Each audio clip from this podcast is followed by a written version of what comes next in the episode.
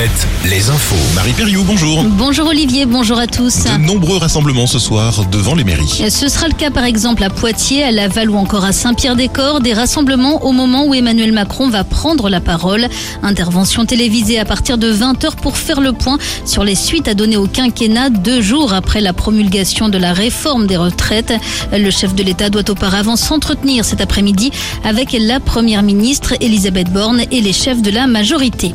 En Indre-et-Loire, la mairie de Luynes porte plainte suite à la découverte ce week-end de slogans anti-Macron sur le mur de la maison communale. Gérald Darmanin, lui, se rend ce matin dans les Pyrénées-Orientales suite à l'incendie qui a déjà ravagé près d'un millier d'hectares de forêt et de végétation à la frontière espagnole. Un feu maîtrisé mais toujours pas fixé. Le ministre de l'Intérieur déplore un désastre écologique et annonce une saison de feu précoce.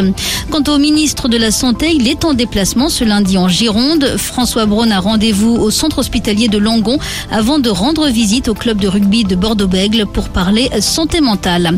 À Bordeaux, toujours, un homme de 32 ans a été placé hier en détention provisoire. Il avait été interpellé vendredi suite à un run sauvage organisé dans une zone commerciale. Le conducteur avait perdu le contrôle de son véhicule. 13 spectateurs avaient été blessés, mais aucun n'avait dû être hospitalisé. Le chauffard sera jugé en juin prochain. Le tribunal de Paris doit rendre son jugement aujourd'hui concernant le crash du vol Rio-Paris.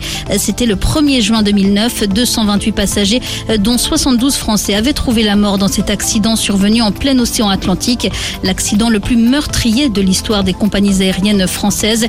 Airbus et Air France avaient comparu fin 2022 pour homicides involontaires. Les deux entreprises encourent 225 000 euros d'amende. Et puis décollage à 14h heure française pour Starship.